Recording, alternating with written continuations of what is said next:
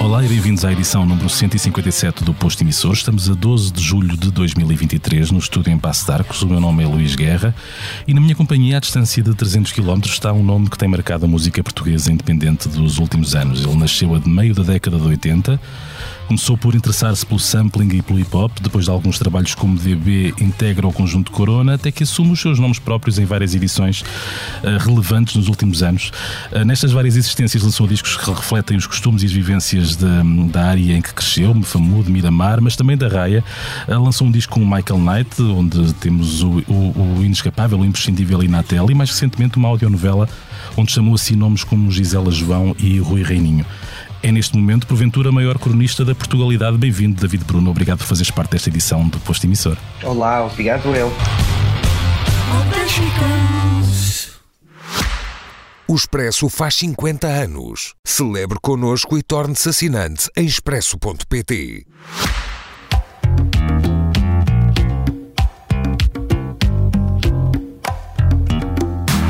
Vou-te levar ao Inatel. No meu Ford Fiesta, bota e mel. As cotas só por ti. Meia pensão, suco de abacaxi.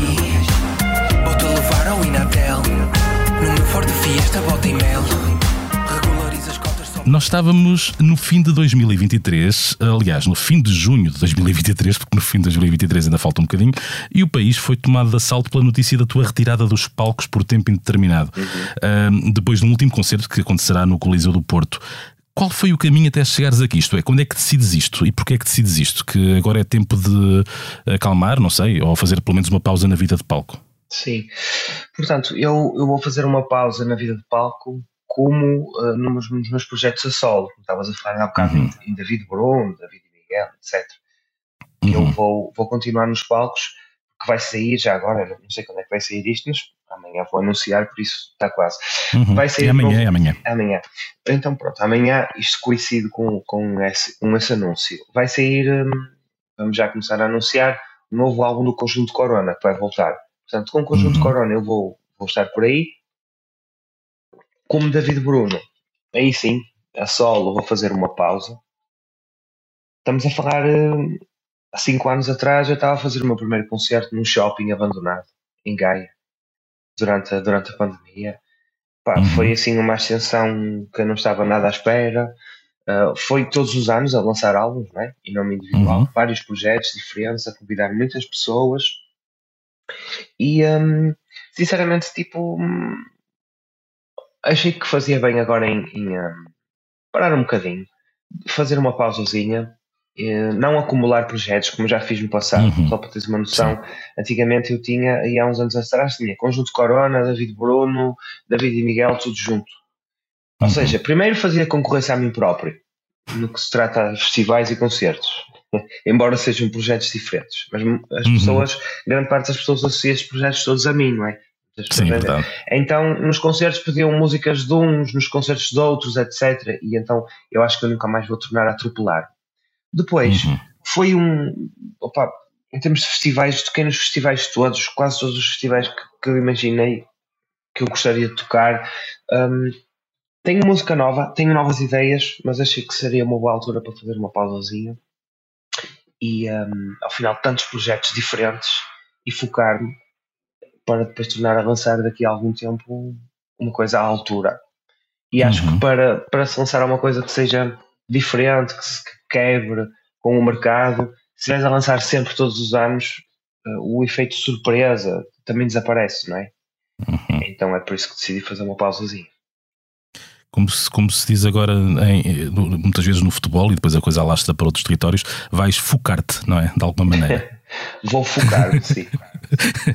Relativamente a este espetáculo, David Bruno, no último concerto, a 7 de setembro, no Coliseu do Porto, quando dizes que vais chamar todas as pessoas que ajudaram a construir a tua carreira, estás efetivamente a pensar em levar para lá toda a gente? Tudo. Que queira aceitar? Todos os convidados que entraram nas músicas até hoje e eh, a equipa tem sido sempre a mesma, portanto, na estrada esses são sempre os mesmos.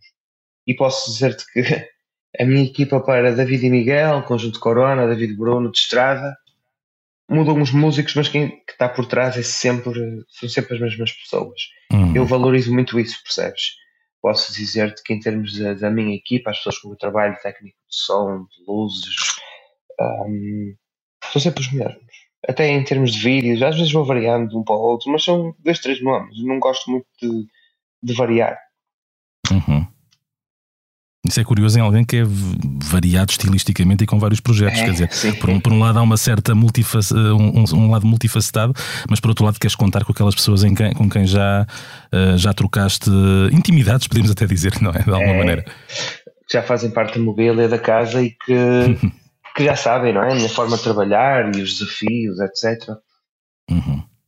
Em paralelo, sabe-se também que vais estender a tua intervenção, digamos assim, à televisão, não é? No programa eh, Nunca é Tarde da RTP. O, o qual é o teu papel? O que é que, o que, é que vais, o que, é que Sou vais fazer? repórter de rua. Vou fazer um bocado o que já faço, ou que já fazia nas minhas redes sociais também, e o que tanto gosto de fazer nos concertos, basicamente é falar com as pessoas.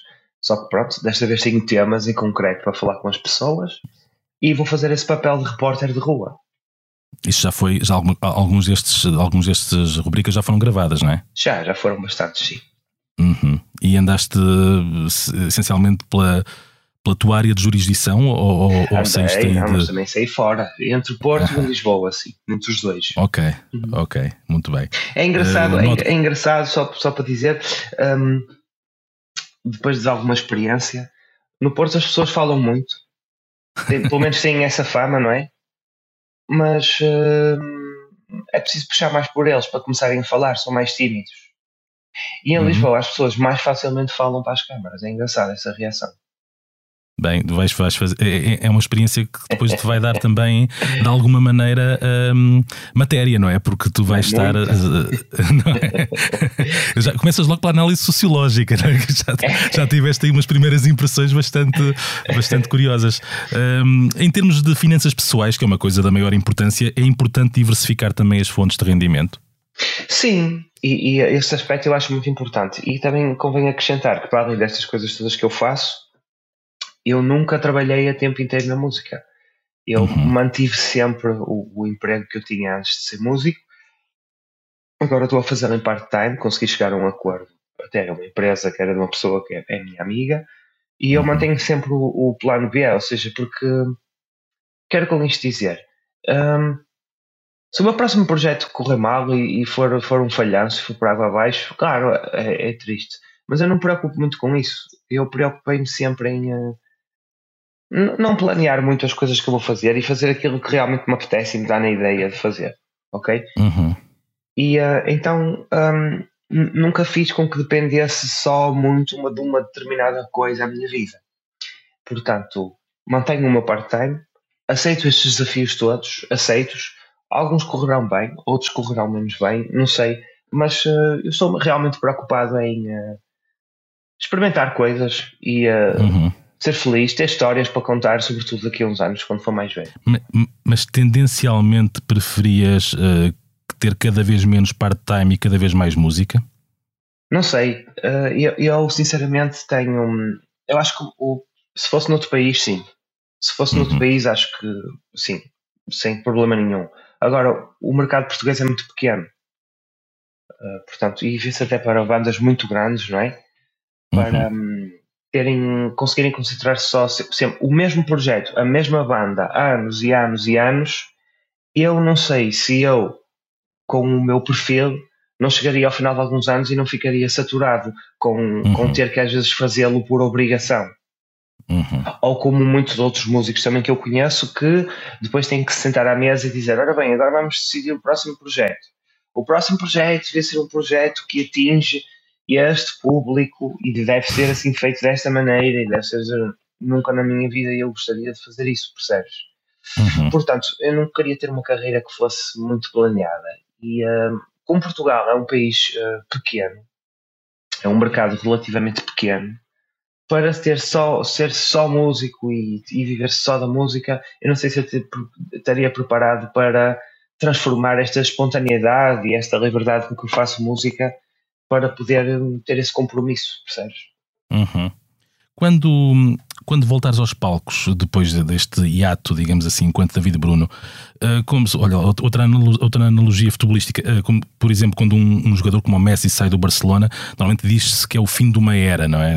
Acabou uma era, ou o Ronaldo quando foi agora para as Arábias. Tu, quando voltares enquanto David Bruno, uh, vais ser um David Bruno diferente, ou, ou, já estás a planear alguma coisa, alguma lige, algum ligeiro desvio, ou até um franco desvio na direção? Não, o Franco, assim, uma coisa será certa: a Portugalidade irá sempre manter-se, o amor por Gaia irá sempre manter-se, ok?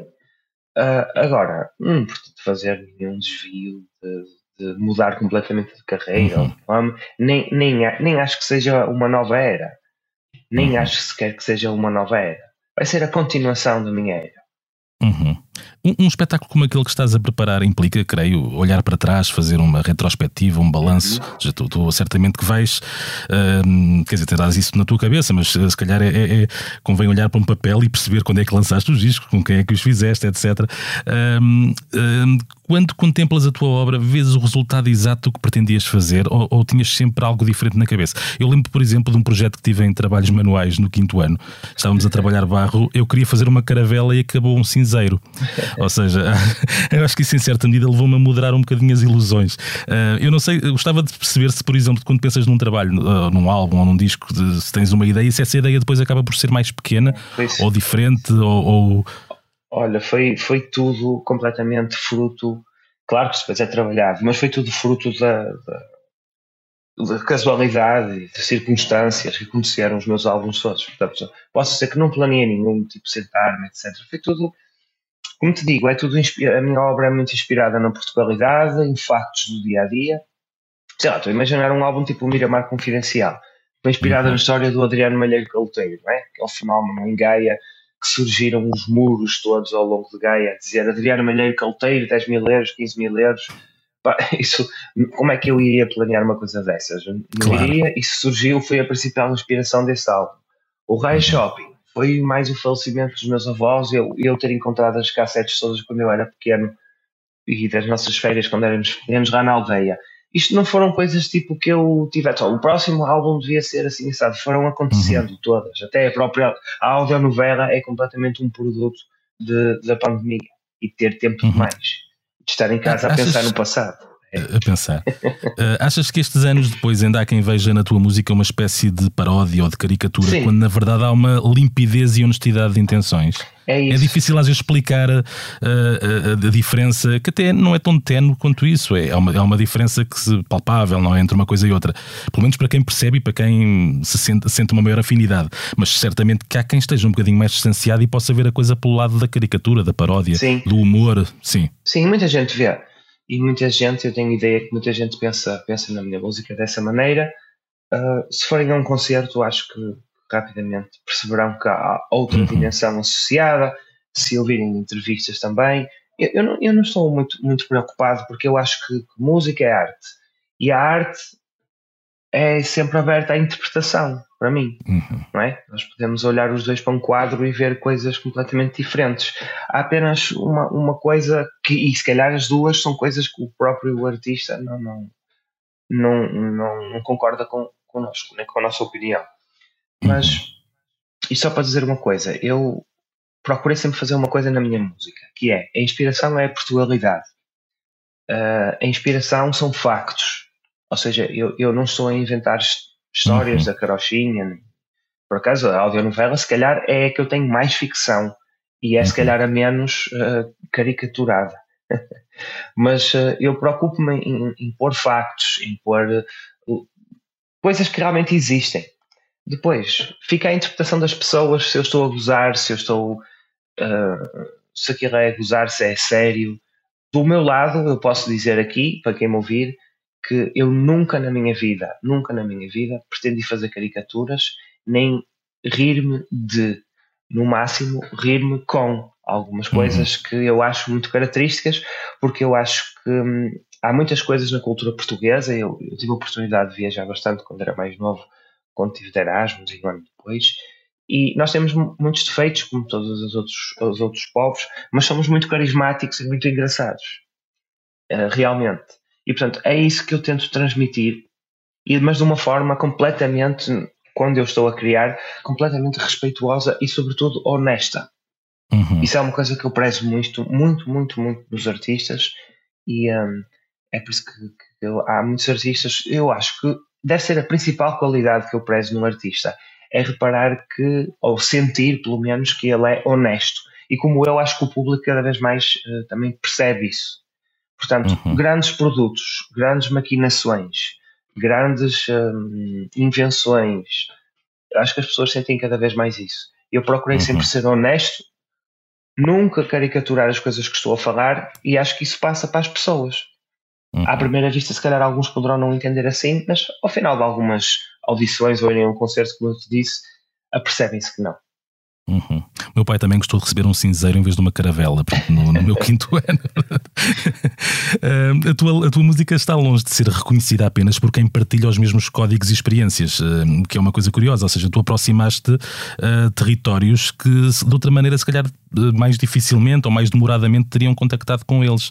as vivências de Gaia, de Miramar, que são coisas muito específicas, muito, uhum. muito concretas, mas ao mesmo tempo com uma capacidade de serem percebidas por quem, por quem, por quem as quiser. Ou seja, um, se calhar de outra maneira não terias alguém. Uh, uh, há muita gente, por exemplo, que costuma dizer. Uh, isto acontece nos dois, nos dois sítios. No Porto há muita gente que diz que também só vai a Lisboa se for obrigado, e em Lisboa há muita gente que diz que, que vai ao norte, nem sequer diz que vai ao Porto. Portanto, há, às vezes há aqui uma certa clivagem, uma certa distância entre, entre norte e sul, como se Portugal se fosse só norte e sul, e não é, que a gente já sabe que não é. Claro.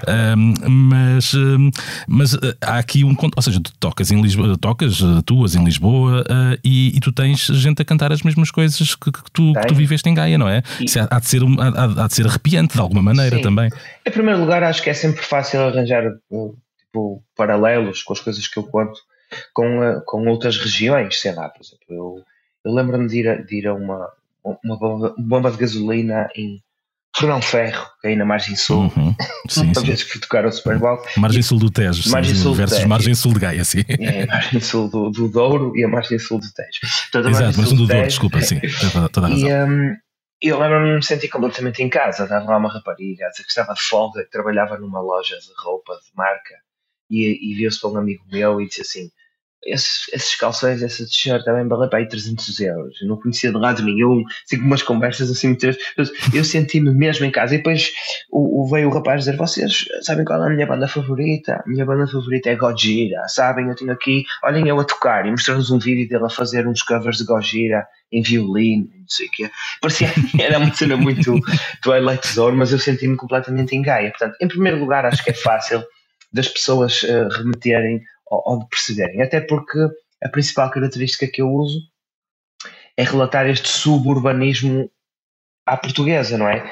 E portanto, uhum. se não forem Gaia, noutras terras eles conseguiram, por exemplo, a, a, vida nas bombas de gasolina, esses hábitos de tirar bomba de gasolina, é uma coisa nacional. Há muitas coisas que conseguem, as pessoas conseguem, ou seja, perceber que também existe na, na sua região. Depois, há uma coisa engraçada também, é, que é o, o, mundo imaginário, não é? Sei lá, nós, nós também adoramos, adoramos Miami, por causa do Miami Vice, se calhar, não é? Nunca lá fomos. ou, um, ou se calhar temos uma ideia de Veneza espetacular e quem, lá, quem lá vai até fica assim um bocadinho desiludido, muitas pessoas que eu conheço, uhum. foi o meu caso, não é? Ou seja, às vezes tem a ver como vemos as coisas. Eu posso ser, por exemplo, em Lisboa eu tenho uma grande, a maior uh, percentagem da minha base de fãs é de Lisboa. Pelo menos de, o que diz o Spotify. Em uhum. números, etc. Compras, etc. E eu sinto que as pessoas veem que quando ouvem a minha música, talvez a forma como eu vendo Gaia, por isso é que eu estava a falar de Miami, etc. Uhum. Eles veem isto como uma coisa muito exótica, às vezes, estás a ver? Como não conhecem. é uma coisa exótica, é uma coisa desconhecida, e depois o resto vai da forma como eu o vendo.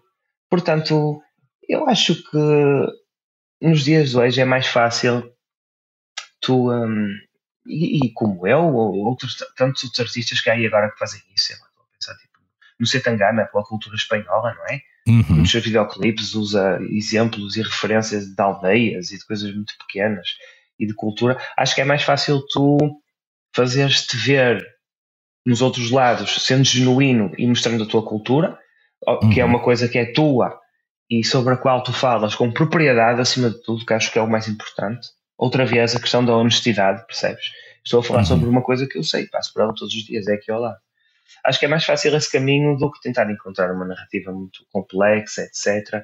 E é por isso que, hum, que eu acho que este é, este é um caminho que, pelo menos, eu, eu aprecio muito noutros artistas e acho que é um dos motivos pelo quais, pelos quais tanta gente se, se identifica com a música, apesar de não saber onde, é Gaia, nem quais são os sítios uhum. que estou a falar. Uhum. Por outro lado, há aqui uma questão diferente. Não, não, não concordarás, eh, se não concordares, eh, és livre de dizer, não é? Que há também uma certa dualidade de critérios na forma como as músicas de nicho são compreendidas. O que é que, que, é que eu quero dizer com isto? Como se uma música que reflita a experiência urbana de Lisboa tenha a tendência ou a aspiração de se achar de âmbito nacional, mas outra que seja, por exemplo, o Chico da Tina, seja vista apenas como uma especialidade regional. Penso que com o tempo isso está a mudar nas novas gerações está a mudar, pelo menos esse, uhum. é, até sobretudo estas guerras, Porto, Lisboa, etc. Pelo menos eu, na minha geração eu não, não, não sinto nada disso. Com... É uma coisa do futebol, não é? E depois do futebol extrapolou-se para. Enfim, sim, não sei. Sim. Mas há uma geração atrás, ou duas, ou isso, era uma uhum. coisa a sério, não é? Era uma, um problema sério. Eu acho que isso, isso hoje já não também foi uma coisa que foi levada ao colo também por muitos políticos numa, numa, com, com, o objetivo de, de alguma maneira, uh, chamarem si as suas tropas, não é? O, Sim. O, até, até, se vê isso, enfim, nos, nos, próprios autarcas que temos hoje em dia. Ou seja, há, uma, há uns quando, quando se entra numa onda de uns contra os outros, de alguma maneira o, o assunto uh, uh, muda-se de assunto. também, é, também é um bocado por aí, não é? é uh, às vezes a, a, culpa, a, culpa, é do centralismo, outras vezes a culpa é de. Pronto, enfim.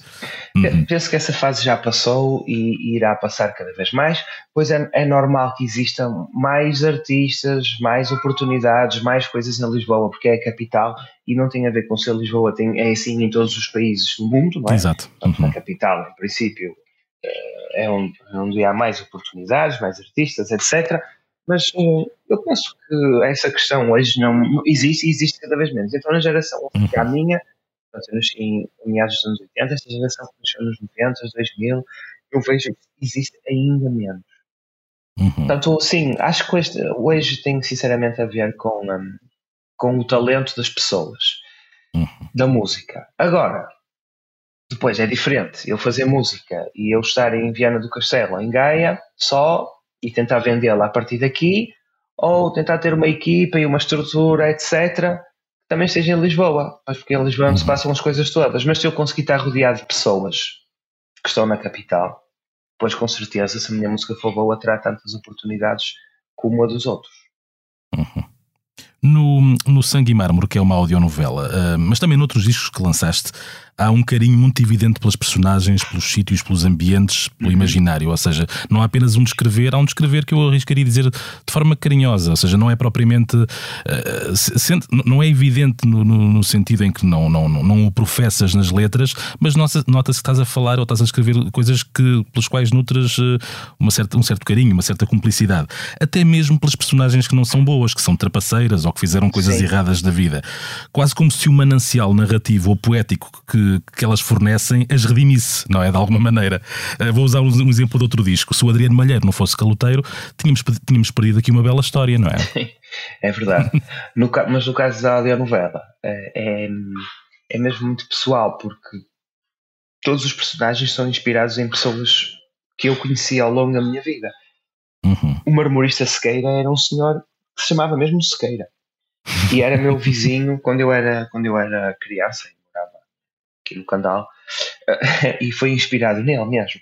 Eu só imaginava a figura daquele homem à medida que ia escrever na descrição daquele personagem. Assim como a Sandra Isabel é inspirada na filha de, de um presidente de um clube da primeira divisão, que eu agora não posso dizer o nome, que pediram para não dizer mais, mas posso dizer que é um clube que está na primeira divisão de Portugal, de futebol. E a Sandra Isabel é inspirada na filha de um, do presidente, que é de um clube aqui do Norte, que eu tive a oportunidade de conhecer, que ela tinha um, um dálmata, uma coleira de diamantes e tudo, tanto aquelas coisas todas que lá estão. Portanto, uh, o Crespo é inspirado num Guna que andou comigo na escola. Enfim, há um grande carinho porque uh, carinho e, e, outra coisa que eu acho que há nos meus, nos meus discos todos que é uma, um grande sentimento nostálgico. Uhum porque eu faço disso, pelo menos para mim, é, é, é, dos principais fatores que me ajudam a escrever e a fazer música, é, é essa é a nostalgia, que é uma coisa muito portuguesa. É, tu chamaste numa entrevista, disseste, tens aqui um ótimo soundbite noutra entrevista que é a nostalgia é o clickbait dos portugueses, não é? É um dos, uh, um, nos anos, nos anos uh, final dos 90, princípio do zero, havia um grupo português chamado, um projeto barra grupo chamado Stealing Orchestra, uh, que a dada altura lançou um álbum grátis em MP3 chamado É Português? Não Gosto. Uh, que é um título que encapsula muito bem uma certa atitude que se tinha com música portuguesa antes de, olha, antes do David Bruno poder marcar um concerto no Coliseu, por exemplo. Certo. E, ainda apanhaste essa tendência de se achar que o que vem de fora é automaticamente melhor. Porque claro. até quando era para elogiar, se dizia ao nível do que se faz lá fora. Lá é, fora era o benchmark, não é? Era, era. É, e, é, é horrível isso, não é? Ou, ou então, quando aparece um determinado artista, compará-lo com alguém e dizer, ah, esta banda são os são os Tame Impala portugueses. Impala assim, portugueses. É, é, que no outro dia, por acaso, estava a ter uma conversa engraçada com um paralelismo também, com uma rapariga que era jogadora de futebol. E dizia que a coisa mais triste que podia ouvir é quando diziam assim: Esta rapariga parece o, o Rui Costa feminino, estás a ver? Ai, é um, um elogio assim um bocado. Mas na música acontecia isso. Uh, é normal que aconteça e, e, isso irá sempre acontecer um bocadinho, é? As pessoas dizerem, olha, isto é parecido com, etc, etc. Mas eu penso que a música portuguesa tem, tem, tem crescido muito e, sinceramente acho que Portugal é mesmo um case study. É pena nós não termos tanta facilidade em exportar música, não sei porque, é um, é um fenómeno, não é? É difícil nós exportarmos bandas, mas eh, se tu fores comparar Portugal com outros países que nós temos aqui ao lado que têm até mais meios, mais fundos, mais apoios. Estamos a falar de França, estamos a falar de, de Espanha, por exemplo. Nós temos tantas bandas, tanta diversidade de música, tanta, tanta coisa boa, porque acho que é por isso que acho que nós, os portugueses somos um pouco hum, somos talentosos em fazer coisas boas com pouco, não é? Uhum. E acho que a música portuguesa é, é muito mesmo muitas bandas e muitos projetos com qualidade, acho que não conseguimos exportar, na minha opinião, por um motivo. Não, não há investimento a sério, não é? Uhum. Não temos mercado depois quando vamos lá para fora. E daí, hum, sei lá, os artistas de reggaeton, por exemplo, da, da América Latina, de países pequeninos, pá, se eles tiverem sucesso, o seu mercado é o mercado latino, não é? Portanto, vale a pena uhum. investir ali que vai-se buscar muito dinheiro. Nós temos dificuldade em, em, até ir para o Brasil, não é? Uhum. As pessoas não percebem muito bem. Um, portanto, for, fora o fado, até agora tem sido difícil exportar a música portuguesa. E eu acho que a música portuguesa, agora fazendo aqui um paralelismo, é um bocado parecido com a comida portuguesa, para quem está de fora. Se tu fores ver, se trouxeres um turista a Portugal, mostras-lhe fotos dos nossos pratos, sei lá, mostras-lhe uma, foto, uma cozida portuguesa, aquilo parece um, um atropelamento, não é? Um animal mal estrada. certo? Sim, Como é que tu convences alguém a comer aquilo? Mostras-lhe uma arroz de cabidela, horrível. Pois. Então depois explicas-me pior, não é? Pronto. Ou seja, não é facilmente assim vendável para quem não conhece à primeira. É como a nossa música também. Quem não conhecer porque é que há de ir ouvir artistas portugueses? Nós não vendemos muito uhum. bem a nossa música lá fora, não temos. Bem, tem melhorado muito nos últimos anos agora, mas não somos assim muito conhecidos lá fora. Mas depois de provarem, né? depois de tu comeres o cozido à portuguesa, ou a francesinha, ou arroz de cabidela, é maravilhoso. E então, de uhum. facto, eu pelo menos sinto isso em relação a muitos amigos que tenho estrangeiros. E eu lembro-me há uns anos atrás o Anthony Fantano, não sei se, se conheces aquele escritor, eh, não é escritor, é, uhum. faz reviews de música. Sim. Ele partilhou no tweet o meu álbum último Tanguema é Famoso, que viu aquilo e gostou muito, talvez por ser muito especial, não é? Ser tipo um look at this Russian português. Esse vídeo está a ver uma coisa. mas, mas se fores ver, é, aquilo é feio, estás a ver? É tipo cozida à portuguesa. E, e, eu vejo isso com muitas pessoas hum, de fora, depois de ouvirem a nossa música e de ouvirem várias bandas, gostam da nossa música, mas à primeira, Portugal ainda não tem dimensão nem expressão, portanto é difícil. Às vezes até na comida é complicado mesmo dentro do país levares alguém mesmo a comer dentro do país, quanto mais a, a comer sarrabulho, é. levas alguém a comer sarrabulho, precisas de convencer sarrabulho, a pessoa. E, e outro dia qual era o prato que eu estava a explicar? Um, era lampreia. Eu estava. Ah, eu- primeiro mostrei a foto da lampreia, com aquela boca com os dedos todos. E O depois, segredo é nunca fazer isso. depois assim, but what, what is this? Ah, it's a, um, a type of snake of the river. Pior ainda. It's, it's, it's the rise of the snake of the river with its own blood. Se você, se você conseguir sobreviver à minha descrição da coisa, vai adorar. Mas mete na boca, mete na boca. Hum, delicioso. Pois, maravilha, maravilha. Cada vez mais cara, mas. Mas, mas, mas, mas sim. Portanto, fora o fado, o fado já se sente bem, é fácil, ouve-se à primeira escuta-se rápido e associa-se assim a alguma coisa.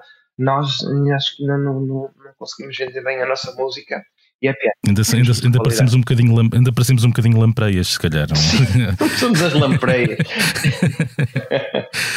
Quem é que na música portuguesa eh, contemporânea, com quem é que sentes maiores complicidades? Quem é que é a tua geração? A minha geração, que é pessoas quem, da minha idade, De- com quem eu discuto música e que gosto da, da Eh, música. deles. não, e que, que, e que fazem, que fazem, ou seja, quem são os artistas, eh, eh, seja na estrada, seja até, até a nível, quer dizer, a nível de colaborações já percebemos de alguma maneira, não é? Eh, até pelas, pelos convites e pelos convidados que tiveste nos, nos discos, mas eh, quem é, quem são, quem são as. Quem é que faz parte da- da- do universo de David Bruno? Ou seja, ou, ou- ou- tu próprio fazes parte de outro universo qualquer? Quem são as, os artistas eh, com os quais sentes maiores afinidades? Cumplicidades, eh, Olha, ligações? muita coisa, de muitos estilos mesmo, desde de, vamos lá pensar, assim, se se pensarmos, olha, o Samuel Lúria, sempre gostei muito da música Uhum. dele, mesmo muito. Se formos para outros estilos, também gosto do Sipping Purp, por exemplo, e nem o conheço. Uhum. Estás a ver? Estamos a falar de outro estilo. Uhum. Olha, é um artista que eu acho que tem essa característica que é ser honesto, estás a ver? Acima de Uhum. tudo. Que não são da minha geração. Pronto, mas já falámos um bocadinho. O Reininho né? e o GNR, para mim são tipo ídolos. Ahm, sei lá, tantos nomes. Olha, eu posso dizer que eu sigo e ouço muita coisa, sobretudo das gerações mais novas que a minha. Mais novas, sim. Uhum. Sim. E eu recebo muitas mensagens de pessoal dizendo David Bruno, ouves a minha música? Sim. E eu tenho participado até em, em, em alguns projetos. Agora, quando- como são coisas que eu até gosto, digo logo que sim e participo. Posso só dizer que daqui a uns tempinhos até. Olha, há aqui uma banda que está a começar de Gondomar, não é? Que eu, Uhum. terra que eu prezo muito. E eu até vou participar no videoclipe deles a fazer um cosplay de Valentim Loureiro. Eles fizeram uma música dedicada ao Valentim Loureiro. Vou ser eu, Valentim Loureiro. Ah, É uma, é, é uma permuta, porque o próprio Valentim Loureiro, de alguma maneira, através do vídeo, também faz parte dos teus concertos, não é? também faz parte dos meus concertos. é. Ah, mas, por exemplo, falando em Gondomar, eu adoro o João Não e o Lil Nuno, não sei se conheces, são uma dupla Uhum. de cantores que estão a, estão a crescer muito, que fazem uma, é uma espécie de Marante 3.0. Até a pró- própria figura do, do Mas, João. quem é o 2 ponto- mas quem é o 2.0? És tu? Se, hum, se calhar eu posso, eu posso ser, eu posso ser um Marante 2.0 e ela é o 3.0, sim, ok. sim, eles são mais novos. Portanto, eu digo, eu ouço, ouço muita coisa e procuro sempre ouvir muito, tudo que são artistas novos portugueses, ouço muito. Portanto, se alguém E tiver música, mandem-me, eu ouço sempre. E o que é que ouvias quando eras garoto? Ora bem, quando eu era garoto ouvia muito hip hop. Porquê? Hip hop e trip hop também. Uhum. porque eu eh, era fascinado pelo sampling, que ainda é o que eu uso, uso mais para fazer a Uhum. minha música, não é? Portanto, eu ouvia muito hip hop na altura, eh, gostava muito, por exemplo, de Cypress Hill, gostava muito de Mind the Gap, lembro-me que Uhum. Mind the Gap foi tipo uma banda que eu fiquei impressionado a dizer assim: fogo, estes gajos fazem isto e também são aqui de Gaia e do Porto. Isto, exatamente, isto, exatamente, isso mesmo, essa proximidade. Sim, também dá para fazer isto aqui, porque eu, eu comecei, eu comecei a, a- a- Este meu fascínio pelo sampling é por causa do meu pai, porque o meu pai tinha, tinha uma enorme coleção de discos e, sobretudo, ele tinha, tinha muita coisa mesmo. Ele gostava muito de soul, daquele universo tipo Motown. RB, e então muitos dos samples do hip hop vêm aí desse universo. Claro. Pronto, então muitas vezes eu ouvia essas músicas e ficava, ah, eu conheço esta música, eu conheço esta música. Então eu ouvia muito, muito, muito, muito hip hop e trip hop. Trip hop, sei lá, estamos a falar de Portishead, Uhum. estamos a falar de Tricky? Uh, Gotham Project, estamos a falar, uhum. TV okay. Corporation, assim, esse tipo de coisas. Ouvia muita coisa. Uhum. Tudo com samples. Uh, Tudo que tivesse samples, depois eu tentar descobrir o que é que foi samplado e o que é que não foi samplado. Exato. Era por aí. E, e, e depois isso tudo mais tarde tornou-te adepto do digging, ou seja, tu ias, ias à procura de vinis, por exemplo, ou, ou a coisa passava mais pelo, pelo próprio YouTube? Há muita gente que sim, sim. a quem basta eh, procurar no YouTube e encontrar aquilo que pretende, não é? Passei, passei essa transição das duas fases, ou seja, passei uma primeira fase bem quando, quando lancei a música do Carlos de Chewbacca e sei lá, o primeiro álbum de Corona em 2014, os instrumentais passei-os numa cassete ainda para, para o Edgar, uhum. o vocalista. Portanto, nessa fase eu ainda ia a muitas lojas, comprava muitos discos na net, do Discogs, aquele site dos, dos discos, ia, fazia muita coisa. Depois com o YouTube comecei a, a, seguir muitos canais. Há muitos canais de, de, diggers, de pessoas que só colecionam música e depois ripam e colocam no YouTube. Portanto, comecei a acompanhar muitos canais. Hoje em dia acho que faço 100% uhum. digital, tudo que é digging. Mas passei sim. por essa fase, sim. E passei pela fase analógica, que é engraçado ver. Eu hoje vou aos estúdios dos, dos, dos moços que trabalham, estão agora a começar e são produtores, e uh, é engraçado ver que eles são muito rápidos a produzir nos uhum. softwares, são muito rápidos, mas acho que é sempre assim, não é? Acho que com a geração, à medida que as gerações sim. vão avançando, nós dizemos sempre, fogo, estes gajos parecem nascem ensinados, não é? Portanto, eu, eu passei por uma fase em que também ainda usava máquinas analógicas para fazer o que eles fazem em em 10 segundos demorava uma hora, etc, etc, etc. E um, passei por essas fases todas. Mas hoje em dia é quase só uma liga é quase só digital. Um, tu, na, na, tua, no teu trabalho de, de pesquisa e, de, e de, do, do, do encontro de, de, das personagens e das situações, agarras-te estes tipos sociais, a estas memórias, também como forma de uh, agarrar o passado, não deixar que ele se vá embora. Uh, ou seja, Sim. há também um lado de documentarista, de querer fixar as coisas, uh, pôr as coisas em, em, em, em, em produto, em, em, alguma coisa que fique, não é? Em, em objeto, digamos assim, uhum. uh, para que. Para que para que as próprias coisas depois também te ajudem a lembrar-te a lembrar delas? Sim, eu faço. Este último foi a audionovela, não é o meu último projeto. Os outros são álbuns, mas mesmo os álbuns de Conana, eles têm todos uma coisa em comum, que é eu crio uma narrativa e depois é que vou à procura de samples para isso, percebes? Uhum. Ou seja, nunca vou à procura só de, de, samples porque sim e depois logo vejo o que é que vou fazer. Portanto, eu tenho uhum. uma história para contar, um tema ou assim um universo, uma linha mestra, e depois é que vou à procura do, dos samples para criar. Sim, se uma coisa for mais anos 80, se calhar é, é para aí que, que te diriges, não é? Se uma coisa for mais uh, early 90s, é, é, se calhar é, é aí que vais procurar Sim. também, não sei, digo eu. Digo eu porque há, há alguma da, da, tua música soa aquele, algumas, uh, até aquela própria, como é que, como é que ele, há uma expressão que agora me escapa, hypnagogic pop, acho eu, que é aquela onda das. Um, das casas das VHS, dos, dos, early 90s, aquela música ambiente de que até os próprios Sensible Sockers também usam muito, ou seja, Sim. um lado mais de. E eles fizeram também aquele disco em que retratam as, as estradas nacionais, não é? Uhum. Dos, um, dos, do princípio dos anos 90 uh, eh, e aquela construção. É, é, engraçado porque há aqui um ponto de contacto, aquela construção uh, uh, da construção civil, não é? Que teve ali o seu apogeu por volta do final dos 80 e início dos 90 para desgraça da paisagem urbana de alguns sítios, ou então não para, para, Exato. Ou boa parte do Algarve também. Uh, e acho que a boa parte da zona centro também de Portugal também sofreu bastante com isso. Mas por outro lado, também não, se, não, se, não, houvesse esse tipo de, de, coisas, não tínhamos histórias para contar, não é? Essa nostalgia seria muito mais. Uh, seria diferente, não é?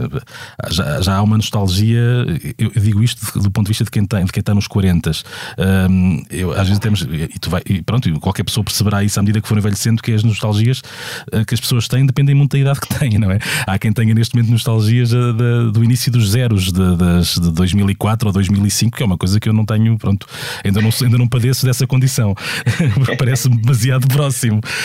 Um, mas isto para dizer o quê? Para dizer que há também no, de, de, em David Bruno um lado de documentarista, não é? De, alguém que quer documentar alguma coisa para que ela claro. não, não desapareça, não é? Sim, sim, sim. E, e, e, assim é, não é? Por exemplo, o Rei Shopping é a imigração, o interior, portanto, até uhum. na década todas dos anos 90, um, quando eu era criança, e os imigrantes começaram a fazer assim algum dinheiro, não é? E a faziam as suas aldeias, cada um tinha uma uhum. casa a competir com o outro, aqueles chalés suíços com aqueles telhados em bico de neve, assim para aí, no, meio da, da, do Sabugal, onde fazem 50 eu já vi, graus. Eu já vi, isso, eu já vi isso numa praia, já vi isso numa praia. Pois é, é, é sobre isso, é, este Sangue Marma é sobre uma série de coisas da minha infância, um, o Miramar Confidencial sobre esses empreiteiros caloteiros e esse boom da construção que apareceu ali no final dos anos 80, 90. Uhum. Sim, todos funcionam um bocadinho como um objeto uh, arqueológico, arqueológico, ou seja, contam uma história, uma determinada uhum. época, etc. Uma, uma das tuas intervenções mais curiosas teve lugar, uh, isto na minha opinião, teve lugar num Facebook colaborativo intitulado uh, Reviews de Tudo. Uhum. Uh, um Facebook que já não é atualizado em 2021, desde 2021, mas também acho que, acho que cobriram quase todas as áreas do saber ao longo daqueles, daqueles posts. No fundo, consistia, isto para quem não souber, consistia em fazer uma espécie de crítica a objetos, hábitos, intervenções, invenções muito características, também muito identitárias da vida portuguesa.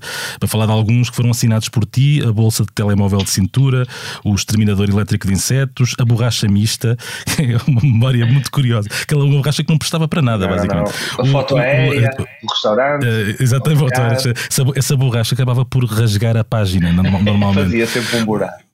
O lancha jantarado também é, também é muito E o bar de canto, que inclusive ele levou um jornal a fazer um, uh, um artigo, não é? Sobre Há o próprio bar de canto. Não é? Há umas histórias. Eu lembrei-me de tudo isto ao ler o teu texto na revista Farta, uh, uma revista sobre. Sobre pá, comida, pronto, vamos, uhum. vamos chamar assim. Uh, o, artigo intitula-se Networking Carvão e Travessas de Alumínio. Isto é basicamente sobre frango assado e churrasqueiras. Um, para usar uma metáfora gastronómica, a escrita é outro tentáculo do polvo David Bruno? É, só que hoje em dia é, é cada vez mais difícil, não é? Pelo menos, vá, eu não tenho pretensões de ser escritor nem escrever obras muito grandes. Mas o Facebook tinha mais caracteres que o Twitter. Uhum. então eu antes no Facebook gostava de escrever coisas assim um bocadinho maiores, como é o caso do Facebook, escrevia. Eu gosto muito de escrever, tenho um prazer que tenho gráfico. Só que nós vivemos numa época em que é cada vez mais difícil um, escrever coisas para as pessoas lerem, não é? Uhum. Ou, ou tem três linhas, ou então as pessoas já não têm paciência para ler a não ser que sejam livros, mas também, sinceramente, na minha opinião, pelo que eu vejo, cada vez há menos leitores de livros, o que, hum, o que me mete pena. Mas a escrita é uma, é uma coisa que eu adoro e posso dizer que se, se pensarem assim até um bocadinho, sei lá, o meu escritor favorito português é, é o Essa de Queiroz.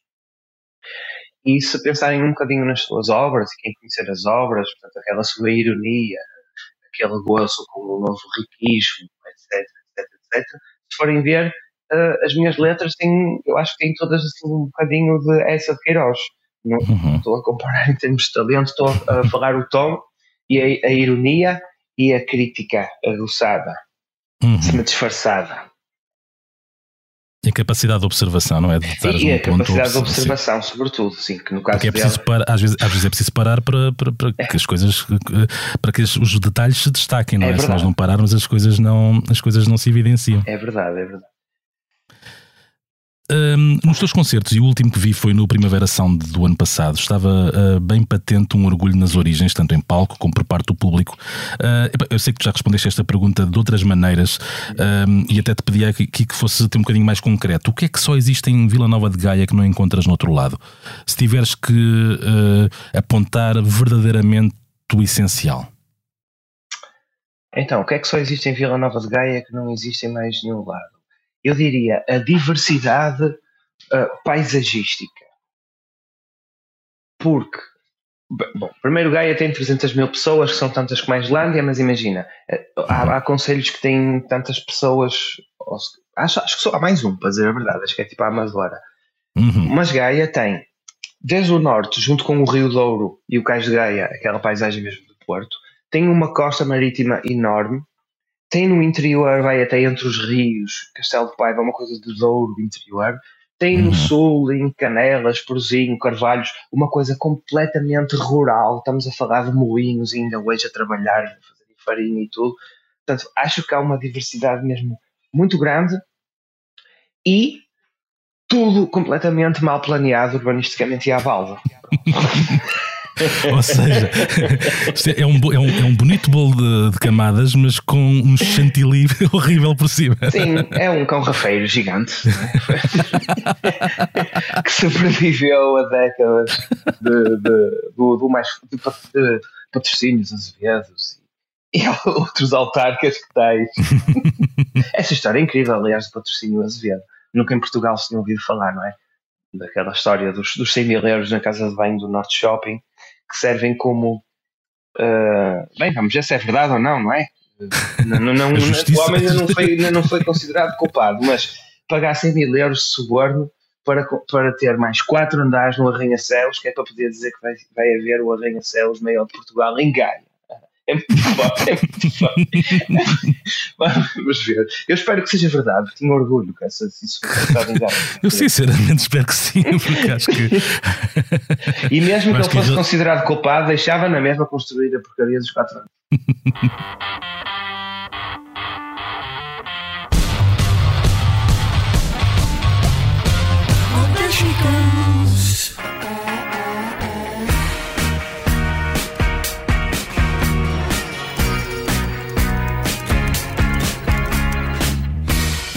Brush past me in the hallway and you don't think I, I, I can see it, do you?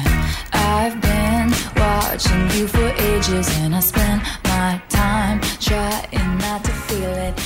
No dia em que nós gravamos este posto emissor, foram postos à venda os bilhetes para os dois concertos de Taylor Swift no Estádio da Luz, a 24 e 25 de maio.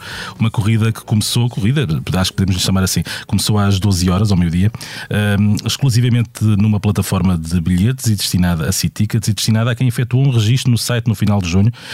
Um, isto é assim uma coisa meio uh, novidade, não é? Para, para, para o negócio da, da bilhética em Portugal. Os bilhetes vão dos 62,50 aos 227, isto não pensarmos nos, nos VIPs que, que vão pagar mais 500, uh, eh, vão pagar um tá. bocadinho mais 500, exatamente, Eu 539 penso que é o mais caro. Um, e, e os concertos são a 24 e 25 de maio, já, já disse, em 2024 no Estádio da Luz. Quem quiser ir para o relevado paga 170,50, também é assim um, uma quantidade generosa de dinheiro. E estava para comprar muitos bilhetes para ver David Bruno no Coliseu do Porto, não era? Dava, e David Bruno e outros artistas portugueses que. Uhum. Uh, é, é, engraçado isso. É, eu também vi o, a, a história até porque acho que foi um, um, foi um hacker que descobriu isso, não é? Como olha, outra coisa que só engaia é o Rui Pinto. O Rui Pinto que agora tem. Vai ser, vai ser uh, amnistiado por causa do Papa, não é? Sim, foi isso. Foi, é, Essa história saiu, é incrível, não é? O Papa vai salvar o Rui Pinto. É, saiu na mídia, como, se, como dizem os brasileiros, portanto foi, é, deve ser verdade. o, o Papa vai salvar o Rui Pinto. Enfim. Isso é, é, repara que é um pormenor uh, que, também, que também era importante a ver nessa história. Acho que a história rocambolesca de Rui Pinto e dos e-mails e depois a meter o futebol e o Benfica e a, e a Ana Gomes uh, depois também uh, ao barulho. Havia aqui uma, uma, uma novela já de si rica. isto ser rematado com. com um, com água benta é uma coisa que, que acho que faltava realmente. Era. É, é, difícil, é difícil a ficção conseguir superar a realidade nestes, por estes dias. Claro um, esta é a semana em que tivemos também a confirmação de algo que já, já, já teríamos uh, confirmado junto do próprio vocalista da banda. Os Depeche Mode vêm uh, a Portugal uh, em 2024. O concerto dos ingleses será 19 de março na Altice Arena em Lisboa. Os bilhetes são postos à venda no dia 14 de julho.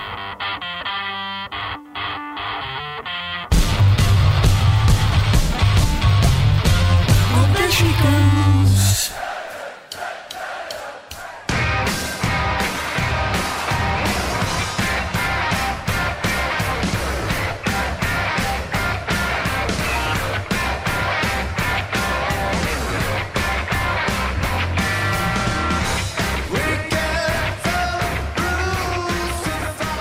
Estamos em época alta de festivais e o último evento em que marcámos presença foi o Festival Nós Alive, que teve lugar nos dias 6, 7 e 8 de julho. Uh, no site da Blitz pode ler e ver detalhadas reportagens sobre os concertos no Passeio Marítimo de Algés, uh, Red Hot Chili Peppers, Arctic Monkeys, houve espetáculos triunfantes do Jorge Palma, dos Queens of the Stone Age, algumas revelações e até as atuações que dividiram opiniões, como a de Lil Nas X, que boa parte do tempo esteve a fazer playback, mas uh, enfim, já vimos coisas piores. Aliás, recomenda-se vivamente a consulta de Blitz PT nos próximos tempos, já que serão várias as reportagens a publicar de música ao vivo no verão português, nos festivais e fora deles.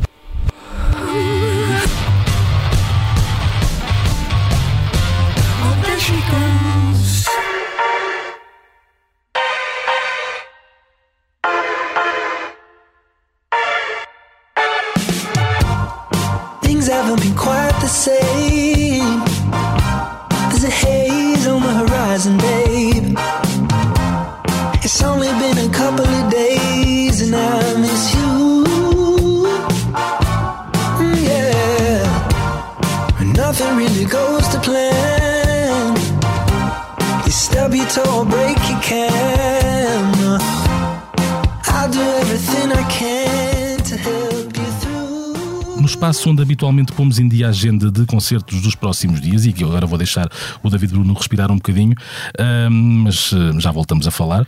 Mas Destacamos olha, logo. Se me sim, sim, sim, só uma coisinha muito rápida, até por causa do Taylor Swift, ainda voltando atrás, que eu não respondi muito sim. bem a essa questão. Ah. Só, uma coisa que eu acho. Um, aí ainda estávamos a falar ainda há um bocadinho atrás sobre o que é português é, é menos bom, fora. Sim, é português não gosto, sim, sim. Gosto. Usando, usando aquela expressão assim, do, do, é. do álbum, sim.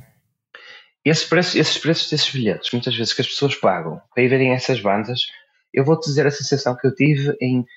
Não digo, eu diria mais, mais metade, sendo justo, mais metade de vezes que eu decidi pagar esses bilhetes para ir ver esse tipo de bandas versus concertos que eu vejo aqui de bandas nacionais, etc, uhum. etc, etc. Para eles é mais uma data, ou melhor, e é capaz de ser uma das piores datas, que é Portugal, que é nada para eles. Eh, vou fazer um, uma turnê, vou a Paris, vou à Alemanha e depois, se calhar, até vou a Portugal. E eu noto que grande parte dos artistas que eu vejo, é raro ver um artista que, que vem a Portugal e que tu notes que ele está ali presente de corpo e alma. É mais uma data que, eles, que eles têm na, na turnê deles. Uhum. Pronto. E eu acho que esses 70 euros para ir ver a, Taylor Swift, se as pessoas guardassem para concertos como o meu no Coliseu, ou outros artistas portugueses que estão aí a crescer e que às vezes até vão tocar a sítios melhores, que têm músicas que gostam. Bom, é mais especial ver um concerto de uma banda mais pequena que está a dar um concerto que para eles é especial do que pagar uma fortuna para ir ver uma banda enorme que está a fazer um concerto que é mais uma data que calhou. Sinceramente, é essa a minha opinião e digo eu desisti de ver concertos de bandas grandes. Com bilhetes uhum. caros não vou. Fica o recado, a mensagem de David Bruno. Uh, morte aos grandes concertos. Não estou a brincar. Dizia eu há pouco, uh, apontando para os concertos que aí vinham, uh, que temos o festival Super Rock, Super Rock, que começa dia 13 com Offspring, Franz Ferdinand, Father John Misty e Legendary Tiger Man. Prossegue dia 14 com os 1975, os Wu-Tang Clan, Nile Rodgers e Chic. Termina no dia 15 com Steve Lacey, Kate Renada, uh, L'Imperatrice, há mais nomes, obviamente. Uh, é um festival de verão. Depois de uma edição uh, que teve que ser relocalizada para o Parque das Nações devido aos incêndios rurais do ano passado, o festival regressa este verão, este verão ao Meco.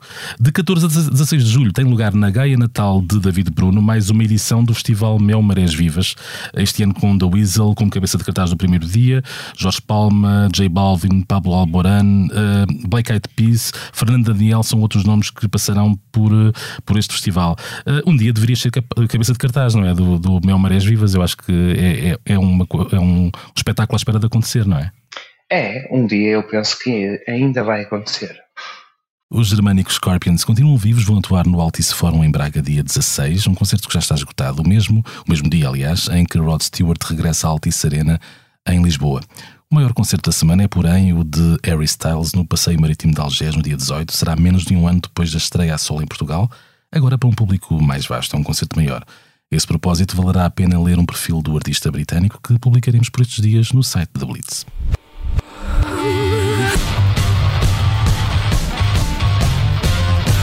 Chicos.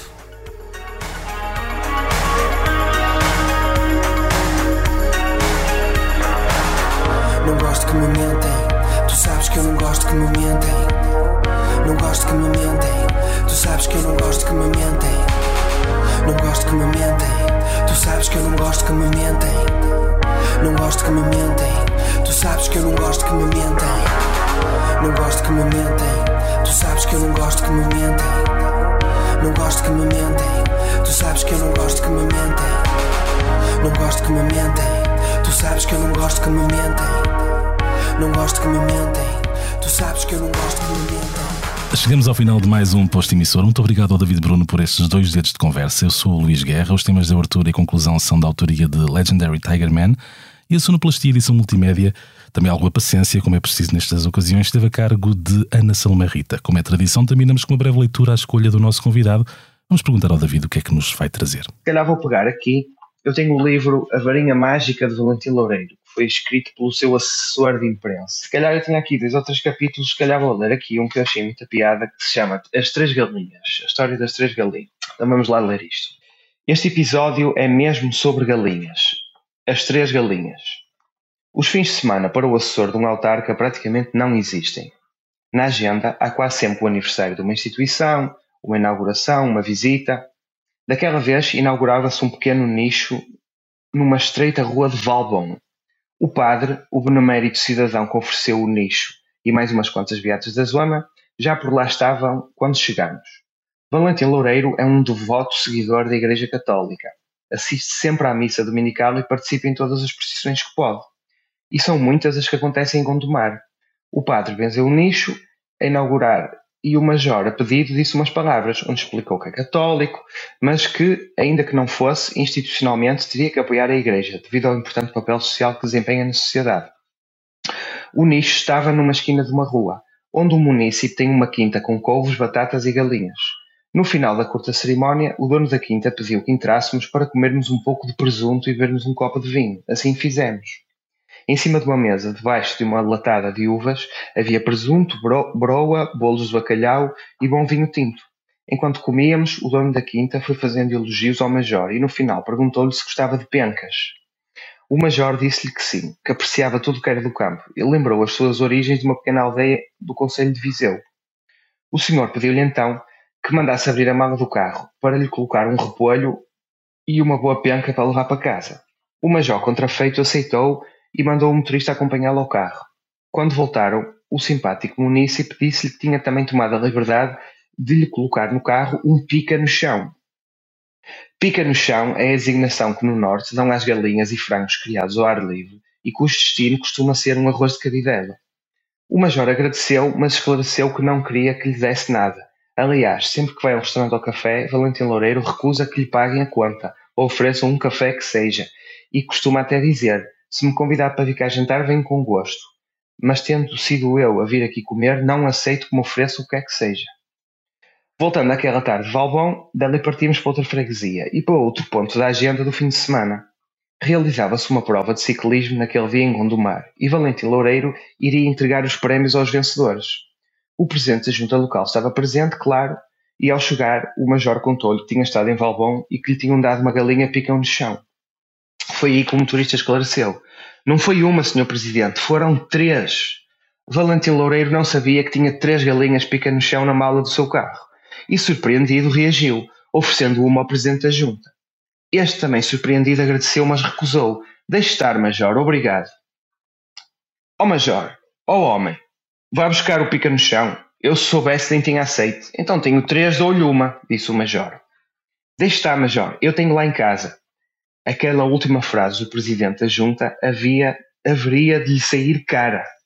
Ao perceber que o colega autarca também tinha em casa galinhas pica no chão, Valentim Loureiro disparou. O quê? Você tem pica no chão e nunca me convidou? O presidente da junta corou e, meio atrapalhado, tentou corrigir. Mas está convidado, Sr. Major, quando quiser. Valentim Loureiro não se fez rogado e, virando-se ao seu motorista e secretário, ordenou: Vitor, marca aí na agenda. Segunda-feira vamos jantar a casa aqui do Sr. Presidente da Junta. Convida todos os vereadores e as suas esposas. O homem ficou lívido, nem queria acreditar que não aceitar um frango do Major implicasse dar um jantar para 15 ou 20 pessoas dois dias depois. Mas o pior estava para vir, quando um amigo do pobre autarca o recordou embaraçado. Mas tu não tens galinhas lá em casa, nem sequer galinheiro. Nessa altura, havia já pessoas com dificuldade em manterem-se de pé, com vontade de rir. Quanto ao Major, continuava a pedir explicações. Então, mas o senhor tem ou não tem pica no chão? Está a enganar-me? O presidente da junta estava escarlate, mas corrigiu. Eu não tenho, mas a minha sogra tem, é a mesma coisa. Ah, então liga à sua sogra e diga para matar umas 10 ou 15 para segunda-feira, disse o Major. o presidente da junta ligou e o melhor que conseguiu foi adiar para terça-feira a jantarada de frango ou galinha pica no chão. Quanto ao Major, seguia para casa com as três galinhas na bagageira e com mais 10 ou 15 prometidas para terça-feira.